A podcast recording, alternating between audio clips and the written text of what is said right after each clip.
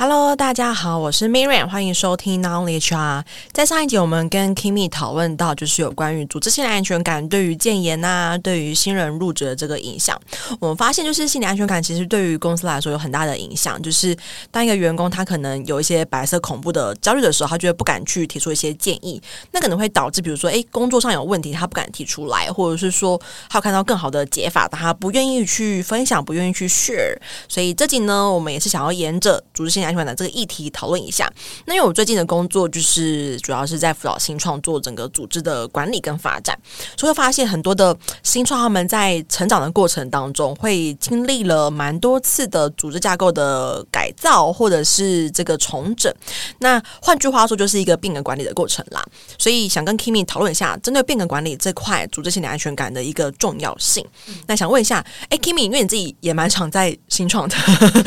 然后都是在很新的，然后都外商这样子。如果大家忘记 Kimi 的背背景，可以去看一下我们的第一集。她是每一份工作都在那个世界五百强的那个女生。对，好，那我们想要聊聊，就是你自己如果以身为员工来说啊，当你要历经一个组织变革的时候，你的感觉会是什么啊？老实讲，我有听过，就是新创公司，它可能是每半年或者是每一年，它就一定会进行一次组织的这个重整或者是改组。也就是说，你可能跟合作的同事会完全不一样，所以你会需要在不同的组别等等的。虽然我之前的新创是没有这个状况，但是老实讲，身为员工，就是我自己会觉得还蛮惶恐的，就是等于我好像每半年、每一年我就换了一个工作一样。那其实换工作，老实讲，大家都喜欢待在舒适圈嘛？谁想要每半年、一年就就换一次工作，熟悉新的同事？新的环境、新的沟通模式、新的主管，所以以员工的角度来讲，我会觉得，诶，这间公司是不是有什么样子的状况，会需要到每半年或者是每一年去做这件事情？再来是他的 KPI 的制定也会变成非常难，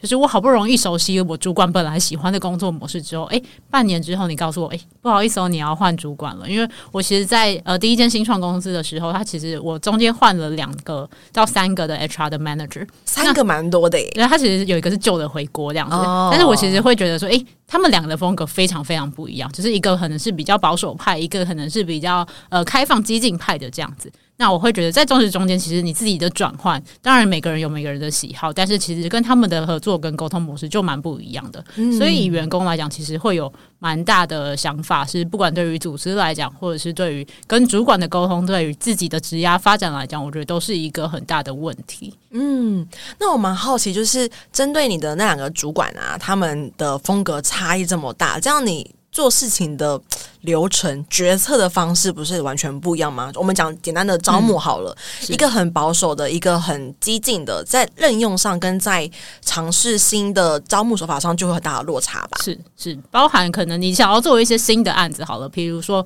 呃那时候我可能想做一些实习生的专案，那新的这个主管可能就非常 support，因为他是激进派的嘛，他当然觉得诶、欸，有更多的机会好啊，为什么不做？你也愿意做，我觉得这个 proposal 很好，我们就做。但其实旧的主管其实我之前有尝试想要做。一些其他专案的时候，他会觉得，哎、欸，你做好分内该做的工作就好了，你干嘛又要自己找别的事情来做？那其实这个模式就是非常不一样。但是我自己会觉得，哎、欸，如果是我想做的，我还是会尽量去跟他争取跟沟通这样子啦。嗯，对。所以我们可以发现，就是其实，在一直变换你的主管也好，或是变换主家跟我说，其实员工的那个心理安全感会差异的，就是落差感觉会影响很大。像我自己之前的诶，在 in-house 做 HR 的时候，有经历过一次的组织改组，是不是完全从产品别，就是原本是比如说。呃，沐浴乳是一个产品别，然后里面会有自己的行销、嗯、自己的业务、自己的设计，嗯，然后把它变成是功能别，变成产品是一个部门，行销是一个部门，设计是一个部门，所以真的是完全是换了主管，也换了同事。原本的同事是做的跟你不同的 function，可能是做设计你的同事，可能是呃，可能是做做小编的，对。可是你现在变成说，哦，设计部门同事就是就是做设计的哦，就完全不一样。嗯、那这个过程中，我会发现，就是那个心理安全感真的非常非常非常非常，这样讲一百一百次。是非常重要，因为当你没有去好好的做到整个变革管理的时候，会有一些嗯谣言或者是不堪设想的这个成语这样用吗？不堪设想的后果出现，就是举例好了，我们可能组织变革，在我们改组的过程当中，可能是为了让我们的组织发展更快。嗯，对，因为你原本的产品别你没办法很好，像我们上一集提到，产品别其实你在提出建议的时候，你的主管可能不是你这个 function 的人，嗯，他无法判断说你的建议是好或是不好。嗯，对，举例好了，像刚刚 Kimi 提到的那个呃实习生的提案，如果今天你的主管他是一个。呃，软体工程师的主管之类的，他可能不知道说哦，这个提案是好还是不好，因为他没有比较值嘛。对对，所以那时候我们其实改组的一个原因，也是因为我们希望把人才可以不断的培育，所以把它变成功能别，变成小编、行销都同一个类别。让你们行销的经验、那个知识的那些，甚至是呃我们讲的数据的一些观察，可以共享，可以让整个品牌变得更好。嗯，但是可能就会。就是过程中，如果我没有拿捏的好，就会有一些人怀疑说：“啊，你们帮我们改组是为了把我们拆散之类的。哦”对，所以这个心理安全感，我觉得。非常非常的重要。那我也经历过一些客户是，如果他们没有很去细节细腻的做到这个改组的动作，很容易会造成所谓的离职潮。嗯，对，没错，就是可能公司原本假如说可能有二十个人好了，最后可能走了四分之三，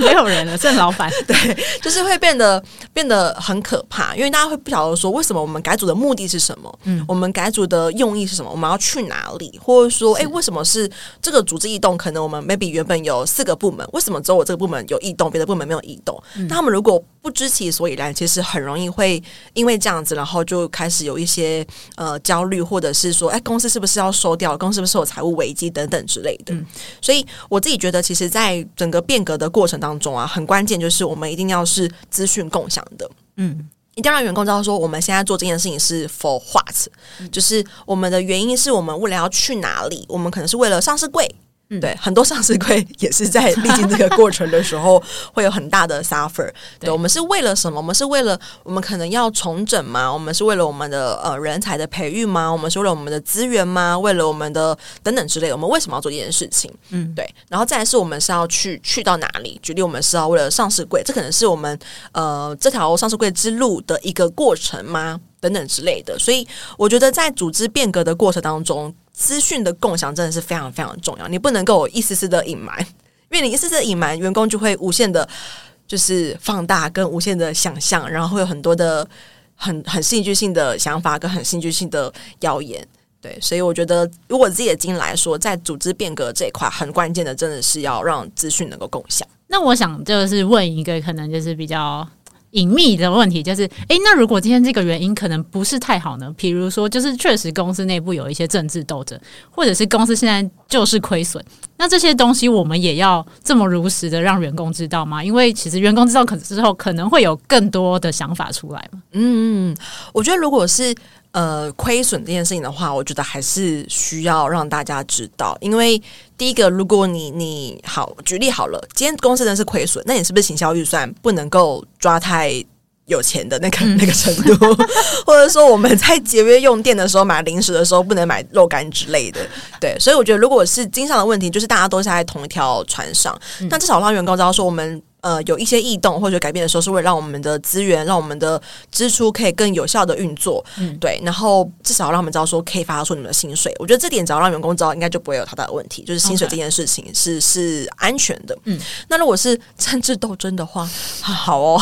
应该我觉得首先要回过头来看，就是如果是因为政治因素而去改变组织，可能也不是一个好的解法啦。嗯，对，除非真的是有很。除非要搭着，比如说能商业模式，举例好了，有一些品牌可能是做实体门市的。那可能比如说，哎，我这家店三个员工，然后 A 跟 B 很好，C 跟 A 跟 B 不好，就小团体嘛。对，那就是很明显的是政治因素。对，那如果我今天要做到改组的话，其实这三个人也很难改，但是我可以选择多开一家店，然后让 C 过去，然后让 A 跟 B，就是 A、B 这两个人可以跟 C 分开。对对对对对，我觉得如果刚好有这样子的商业的策略的话，那是很合理的。嗯，对，就不用也不用特别去说我是为了把你们，就是因为你们关系不好，所以把你们拆开。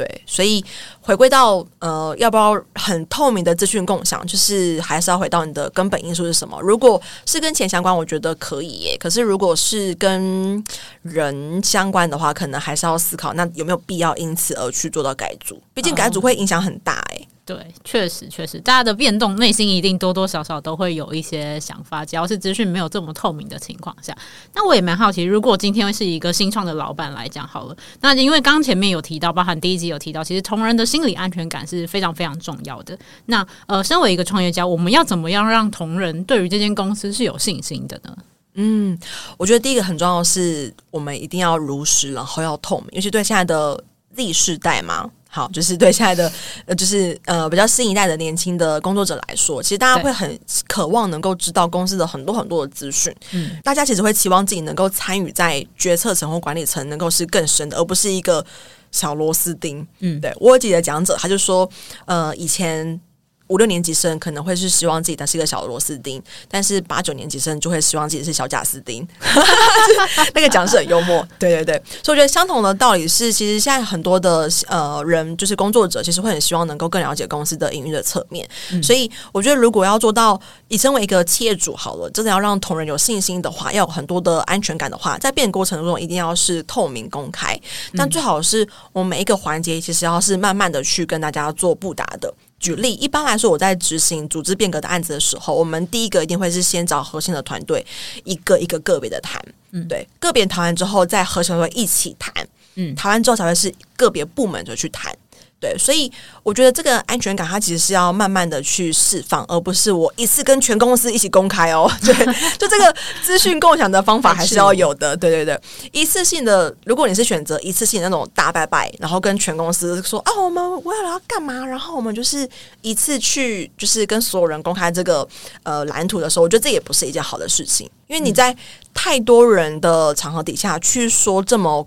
重要的事情，大家没有问问题的空间跟勇气。对，所以针对这种很细腻的东西，其实一定要是很个别的去做操作。我们先把主管巩固好，因为你在组织变革当中，主管是很关键的一个柱子。是是，对。主管如果垮了，就是主管如果今天不支持公司，或者是他主管今天没办法完全 get 到公司的呃初衷的话，其实容易会变革失败。对，所以在过程当中，我们一定要先把每个主管巩固好，让他们知道说我们接下来要做什么事情。那我们的流程可能是什么？让他去共享，让他参与在其中。那每个主管个别沟通的过程中，其实主管主管就是一个承上启下嘛，他一定会稍微了解到，哎，他的员工可能他的部署可能会有哪一些的反反弹。嗯、那这时候，我们透过主管来告诉呃，可能 HR 这边会告诉老板这边，我们也可以做一个好一个预备。对，所以我觉得流程上会是先跟主管做好沟通之后，个别做好沟通之后，再把所有主管召集起来。可能你第一先策略口径要一致嘛。嗯，当今天你的部署问到某某问题，我们所有主管应该要如何回答？因为当今天呃 A 部门的主管跟 B 部门主管讲的不一样的时候。A 部门的同事跟 B 部门的同事会知道说，哈，可是我老板不是这样跟我说的耶，然后就会造成一个心理不不安全感的一个状态出现。所以跟个别主管沟通完，其实是为了让我们巩固这个主管，跟所有主管一起开会，是为了让我们的口径是一致的。对，让主管今天部署问你什么，我不管 A 主管讲的跟 B 主管讲的会是一样的东西，这样就变成说所有同事得到的答案会是一样的，不会有那种就是哈，可是他跟我说是这样，他跟我说是不一样，然后开始在这边就是谣言四起，你知道吗？对，所以我觉得其实身为企业主的话，一定要把这每一个流程细节都做好。那当我们已经跟主管个别谈完，主管都共同一谈完之后，我们再跟全公司去谈，其实会是比较容易成功的。比较容易，大家就是比较好去沟通的，因为你已经有备而来的，对，嗯、所以我觉得身为企业主，其实这些美感都要都要注意，像。我刚才有跟 Kimi 分享，我有个客户，他就是可能没有那么注意到变革管理，所以公司就是离职了四分之三的人，就会非常的就会有点可惜，因为其实可以做得更好的，嗯、就是其实可以在针对这一块，因为变革的过程当中，你的一个新的商业模式，或是你新的门市、新的部门，你要改组，其实对员工他都是一个哈，怎么会这样子？我不是进来好好的吗？我工作我不是很顺。你一旦改组之后，我的同事变了，然后我的呃 support line 就是也也都不一样了。对，就是会是一个很大的焦虑。嗯，对，所以听起来对于日 Z 世代的员工啊，就是透明跟开诚布公这件事情是非常重要的，因为不再像以前的这种大企业，就会觉得，哎，只有某一个阶级以上的人才可以知道这些资讯，这些都应该是机密的东西，不应该让下面的员工，甚至是可能比较底层的员工去了解到这些内容。所以听起来真的是应该要在所有的流程都做到这一个标准才可以。那呃，接下来我也蛮好奇的，就是因为 Miren 也常常跟这些新创的企业主去做一些互动嘛。那企业主在变革当中，我提供了员工他们需要的安全感。那我自己呢？我自己应该要怎么达成这件事情？因为其实我真的不知道要怎么样子让企业的组织才是最好的，怎么样子对我的公司跟对员工来讲才是最好的，所以我才会尝试着去做很多变革嘛。就是诶、欸，我今天发现这个组织状态不好的时候，我才会去做改变嘛。我也不想要每天改变啊。对，所以在这个过程当中，我身为一个呃新创企业主来讲，我应该要怎么去提供我自己这样子的安全感？嗯，自己当初我们在讨论的时候，我也觉得非常值得拿出来跟大家共享，因为很多时候我们其实节目上讨论都是员工的议题，可是其实我们都忽略了整个人力资源里面，老板也是个人力资源。对，但是很少人会去关注到老板的心理安全感。嗯，但我们其实可以想象，身为一个自己出来创业的人，他拿了自己的资金，然后他、嗯、呃要要去养那么多的员工，他的安全感一定是更更 weak 的。对 对，所以我觉得其实不论是在变革过程当中，您决定一个新的商业模式、新的产品的时候，我相信这个企业主经营者他都已经下了很大很大的决心。嗯，那我也算是扮演 coach 的角色，我会去辅导一些企业主，跟他们谈谈他们现在的焦虑是什么。那我蛮鼓励企业主，是当你有这样子的不安全感的时候，你可以寻找一个 coach。嗯，对，其实现在有很多的 coach 服务嘛，对，就像台湾已经越来越盛行了，开始也蛮多这样子的很很棒的 coach 在服务这些企业主、高阶高阶经理人。所以，当这些企业主让你真的觉得很焦虑的时候，你不晓得自己的判断是对是错的时候，其实你你不需要寻求，不一定要寻求管顾。因为管护可能也只是呃，就是帮你梳理一下你的、你的、你的问题，帮你梳理一下你的想法。因为所有的企业主都是自己公司的专家。一定没有没有人会比你更了解你的公司为什么要这样子。你一定是经过了很多的想法，经过了很多的学习之后，你才做这样的决定。嗯，所以需要的可能会比较像是一个 coach 的角色，在旁边可能帮你梳理、帮你提问、帮你理清自己的想法是如何。那其实你理清完自己之后，你就可以比较知道自己为什么要这么做了。嗯，对，这很像那种婚前辅导，就 是智商之类的吧。就是很多的呃，比如说夫妻呀、啊，他可能就是一定要结婚，但还是不确定说我们真的要结婚吗？对，那这时候其实答案都在自己身上，就是只能透过第三方的比较是辅导的方式，然后跟你去讨论说，到你内心世界是怎么去思考的，然后来做出这样子的判断。到底是不是符合你的需求，跟符合你的想象？对，嗯、所以我还蛮鼓励，当这些老板很没有安全感的时候，其实可以去寻求一个 coach 的服务。那相同的 HR 伙伴们，如果你发现的老板他有这样子的需求的时候，也可以把他引荐一下。像我有任老板，他其实很明显，他跟我一样会咬指甲啊。对，然后我就觉得说啊，好想帮你介绍一个 coach 或是心理师哦，就是他压力一定很大。对。对老板的压力一定是比员工大的来的太多太多了，因为呃，员工只要照顾自己的生计，但老板要照顾的是照顾的是整间公司的人的生计嘛，还有股东，还有股东，对对对，没错。对，那像现在啊，就是呃，Z 世代来讲，好，大家在找工作的时候，我们都越来越想要追求就是 work from home 这样子的一个工作模式。但是这个工作模式带来的一个呃坏处，就是我并不会遇到我的同事，我并不会遇到我的主管，甚至是老板。那在这样的情况下，我们应该要怎么去针对就是呃员工的这个组织心理安全，就是到底会不会有影响呢？还是说，哎，其实他在家里之后，我们就不太需要去在意他这一块了？嗯，我觉得其实超棒的，因为我们其实，在讨论很。多组织安全感的时候，一定是人跟人的互动。比如说，哎、欸，我们在走廊上遇到你，可能闲聊；我们在茶水间可能闲聊什么。但是如果你是远距工作，完全无法无法办到这件事情。那我的团队其实我自己目前有两个伙伴嘛，他们都是远距，然后有一个是很远，在台南，够远吧？超级远。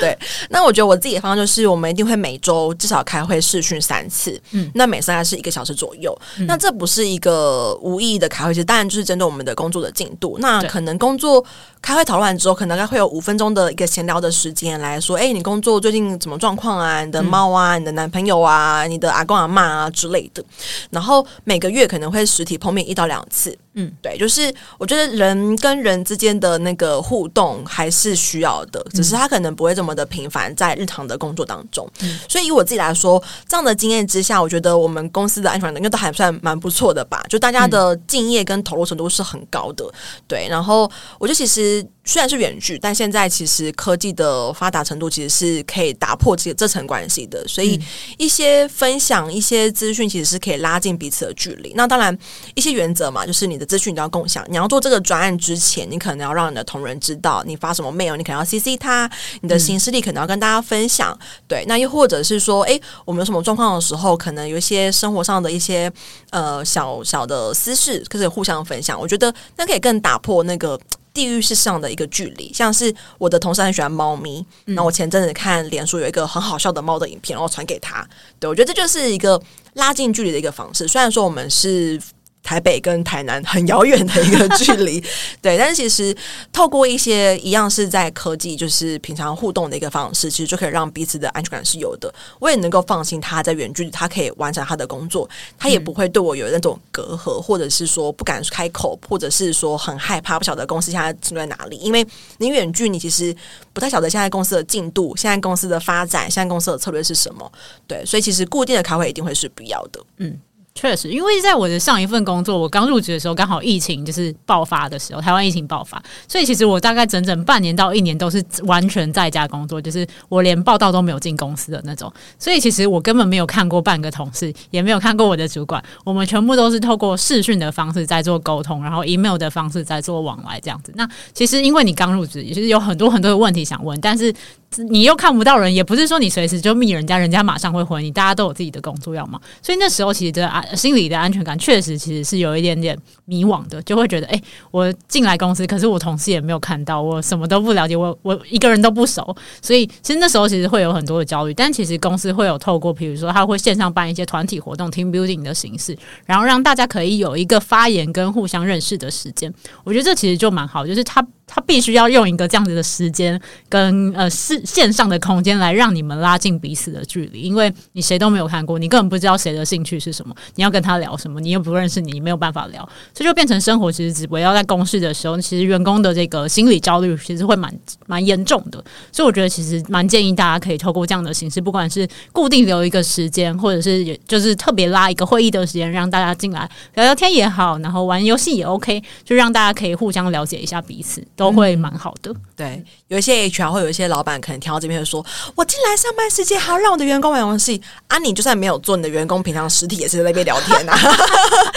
就是你就算没有办一个线上的提布丁的实体的工作空间，你的员工还是会啊，就是去买个饮料，然后十五分钟不见了。对啊，对啊，就是这也是这也是会发生，只是我们把它变成线上，是把它变得更更具体，然后把它变成大家可以更拉近那个距离，可以更一致。没错，没错，就是他该做的事情也没有少，只是我们只是把这些零碎的时间聚集起来，成一个比较完整的时间，让大家一起去做利用而已。这样子，嗯，没错。而且我觉得，其实现在远距的状况跟比例是越来越高的，嗯、然后不论是海内外，其实 worker from home 的需求是越来越大，所以我觉得，如何在远距这个形式上能够巩固员工的心理安全感，也会是 HR 一个蛮大的挑战。嗯，确实。那呃，最后我也就是因为 Miriam 也经历过非常多的这些新创企业主，所以想要请 Miriam 以人资顾问的经验，就是给一些正在经历组织变革的企业主一些建议。嗯，我觉得两件事情吧，一个就是要相信自己，嗯、然后第二个就是要相信你的员工，因为很多时候我们可能这个员工他可能没有做过这件事情，但他好像可以哟，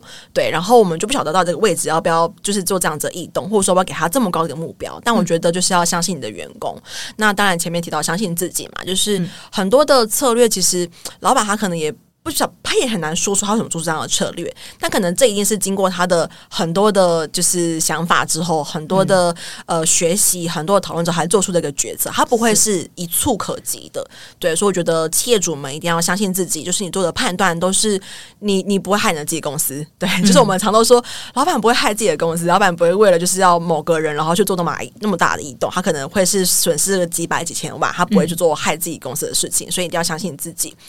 唯有你真的经历过，你才知道说这个角色会带给什么样子的一个变化。嗯、那相信你的员工，就是不管他什么位置上，然后只要是我觉得以人才这件事情，只要是他真的有投入度，他对公司是有一定的呃认同跟安全感，其实他能够做到的一定会比我们看到来的更多。嗯，对，所以我觉得两点建议就是要相信自己，跟相信你的伙伴。嗯，谢谢 Miriam 给的建议。好，我觉得这也很棒，是可以透过跟 Kimi 的一个对谈，然后讨论了很多关于在变革的这件事情上如何去做控管。那我跟 Kimi 的好东是经历比较多新创的经验，所以其实在这块的感受特别的有共鸣。对，然后上一集呢，我们聊聊很多是关于建建言的部分。那也有兴趣的伙伴也欢迎上去收听。那我们下见喽，拜拜，拜拜。又到了我们的工商时间，这次要跟大家分享的是《天下杂志》在四月二十五号举办第十届的国际大师论坛。这次邀请到《心理安全感的力量》这本书的作者，同时也是全球五十大管理思想家排名第一名的大师亲临台湾。在论坛中会推开管理者最痛的一个结。迷人的听众可以分享享有三百元的折价券。其次有限，鼓励各位人资伙伴、企业主、经营者可以赶快报名领取优惠哦！拜拜。